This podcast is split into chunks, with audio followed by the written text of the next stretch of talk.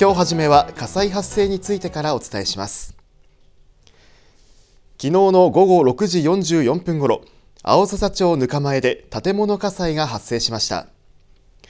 東野消防署によりますとこの火災によりガスコンロ1台が焼けたということです。東野消防署ではガスコンロの周りには燃えやすいものを置かないことや油汚れなどの掃除をこまめにしてほしいと注意を呼びかけています。なお市内では今年に入ってから今回の火災を含め2件の建物火災が発生しています。どちら様も火の取り扱いにはご注意ください。それではニュースをお伝えします。日本の優れた遠隔医療技術を学ぼうと今日ブータン国の医師たちが遠野市を訪れ遠野市助産院ネットゆりかごの取り組みを視察しました。健康福祉の里を訪れたのはブータン国の医師などで構成される JICA ブータン国遠隔医療体制構築を通じた母子保健強化プロジェクトのメンバー7人です。ブータン国の医師たちは産婦人科と小児科の分野を融合させた周産期医療について日本の優れた技術を学ぼうと昨日から国内の医療現場を訪れて研修しています。現在ブータン国では出産や育児について医療機関の活用が難しい地域があるなどの課題を抱えているということです。こうした課題の解決に向けて行われた今日の研修では遠野市助産院の小笠原俊弘監督医が妊婦や赤ちゃんの心拍数が確認できる医療機器 ICTG の活用について説明しました。また小笠原監督医は遠野市の妊産婦を大船渡市にいる医師が遠隔で診療している様子を映像で紹介しました。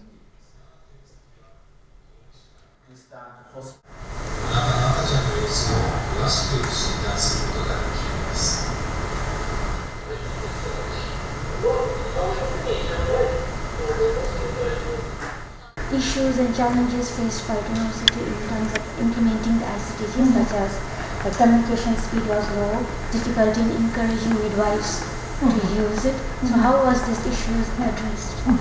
そのスピードに関しては問題ありません。あの日本のネットワークはかなりあの優秀なので。続いて遠野市助産院ネットゆりかごの視察が行われブータン国の医師たちは助産院の役割や妊産婦のサポートなどについて熱心に質問していました。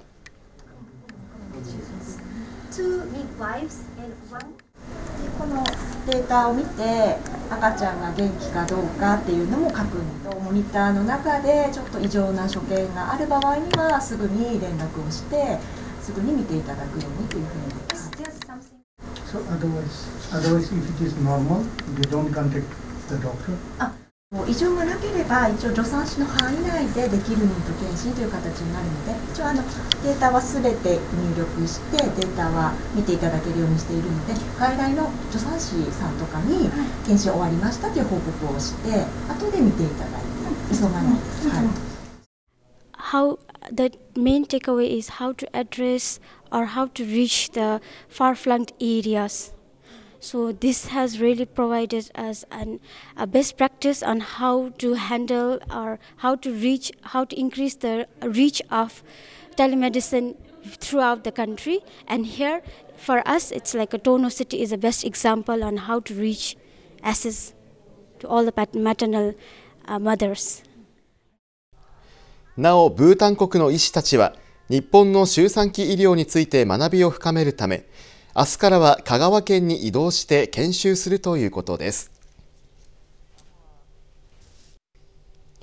続いてのニュースです。米生産者を対象とした勉強会が昨日市役所本庁舎で開かれました。この勉強会は環境配慮型農業の推進と農家収益の拡大を目的とした水筒の中星延長による J クレジット喪失について理解を深めてもらおうと遠野市が開きました。J クレジットとは温室効果ガスの排出削減と吸収量をクレジットとして国が認証し取引を可能とする制度です。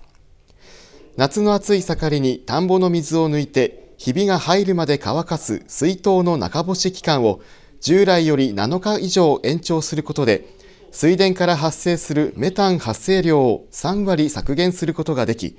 削減した排出量をクレジットとして販売することで生産者は収益を得ることができます。昨日は市内の米生産者などおよそ60人が参加する中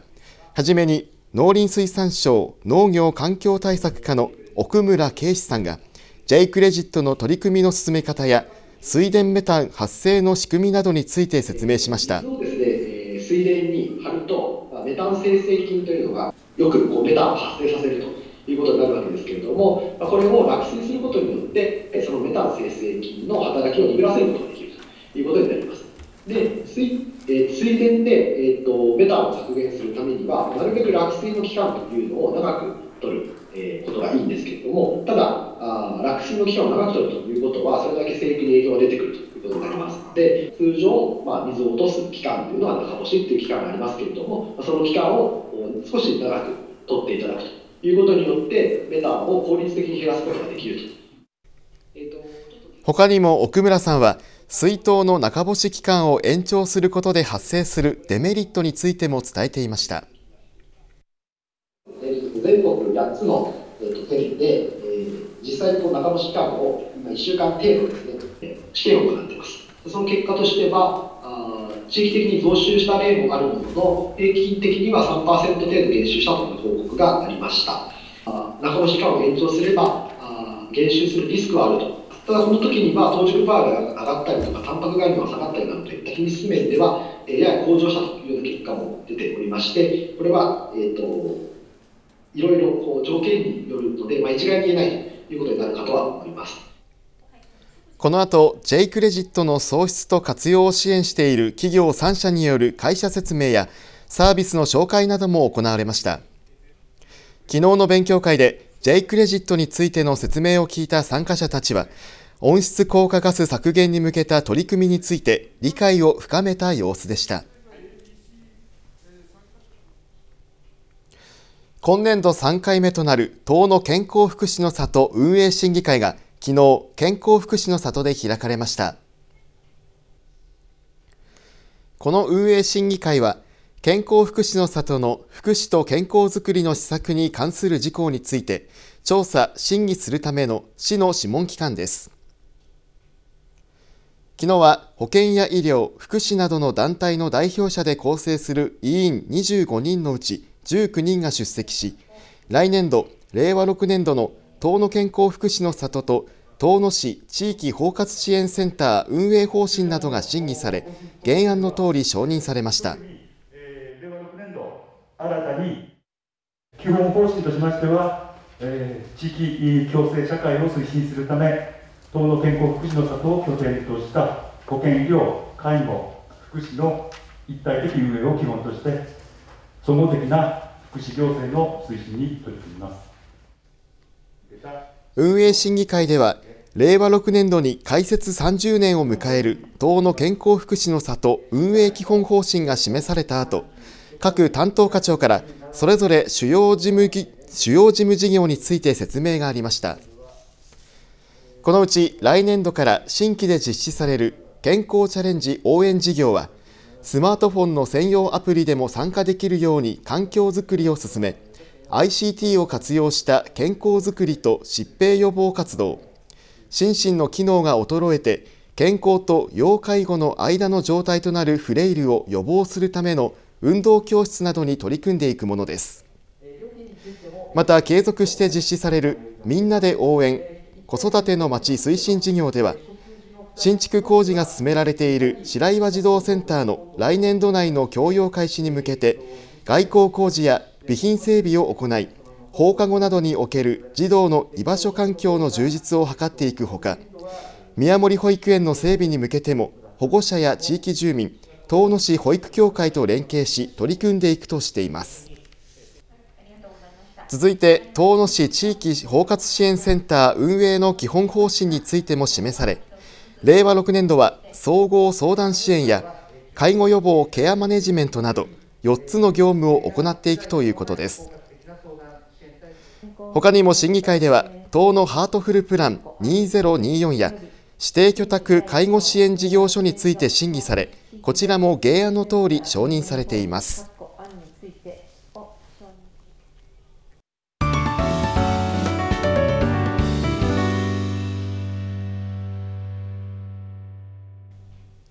ズームアップです。今日は健康づくりにズームアップ。広げよう健康の輪をお送りします。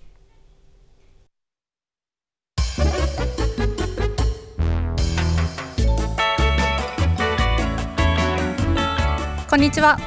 遠野健康福祉の里保健師の藤原です。今回の広げよう健康の輪ではウォーキングについてお伝えします。寒い時期は外に出るのが億劫になりどうしても運動不足になりやすいですよね。そんな時にぴったりなのが気軽に始められるウォーキングです。ウォーキングは有酸素運動の一種です。脂肪をエネルギー源として使うため体脂肪を燃えやすくし血圧や血糖値を改善するなど生活習慣病を予防する効果があります。